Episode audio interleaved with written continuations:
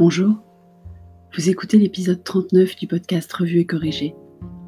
Cet épisode a été publié sur mon blog le mercredi 8 avril 2020 et il s'intitule Ménage de printemps. Cette saison, histoire de ne pas se laisser aller trop longtemps au début de déprime qui nous gagne, enfin cher et tendre et moi, parce que Petit Homme fait preuve d'une résilience extraordinaire, j'ai décidé ce matin de faire à fond la chambre de Petit Homme, avec son aide et sa bénédiction quant au nettoyage par le vide surtout. En fait, tout est parti d'un jouet qu'il ne trouvait pas, petit homme. Comme c'est un jouet qui n'a jamais quitté la maison, que je lui avais demandé de remonter dans sa chambre en fin d'année dernière, après trois mois à traîner dans le salon, et que jusqu'à preuve du contraire, nous n'avons dans l'appartement aucun petit lutin voleur d'autre chose que de la deuxième chaussette, il devait bien être quelque part dans la dite chambre. Nous avons donc systématiquement vidé l'intégralité des boîtes et des bacs de rangement de sa chambre. Qui a décidé que les chambres d'enfants devaient être remplies de bacs de rangement ouverts et que c'était le meilleur moyen de ranger?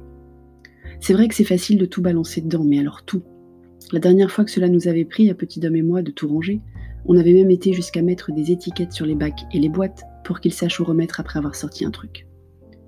J'ai fait plusieurs découvertes au fur et à mesure. La première étant évidemment qu'il ne respecte pas les étiquettes. Mais alors pas du tout. Mais ça ne s'est pas arrêté là. J'ai été de surprise en surprise. Vous vous rappelez quand je disais que nous pouvions tenir quelques mois, voire quelques années avec le stock que nous avions de certains produits improbables comme les gels douche d'hôtel? Petit Dom, lui, a, enfin, avait son propre stock aussi. En vrac. Des blocs de feuilles au nom d'hôtels divers et variés. Il faut vraiment que j'apprenne à ne pas mettre dans ma valise tout ce qui n'est pas scellé au mur quand je visite un hôtel.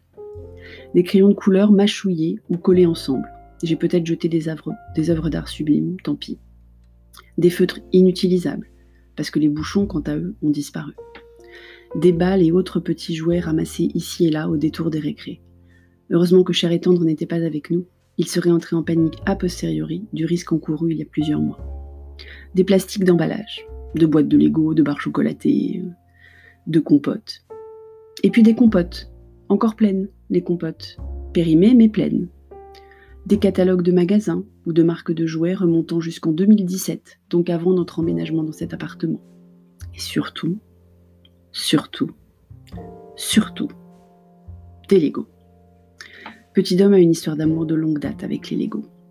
D'ailleurs, c'est ce qu'il demande à quasiment chaque occasion de recevoir des cadeaux.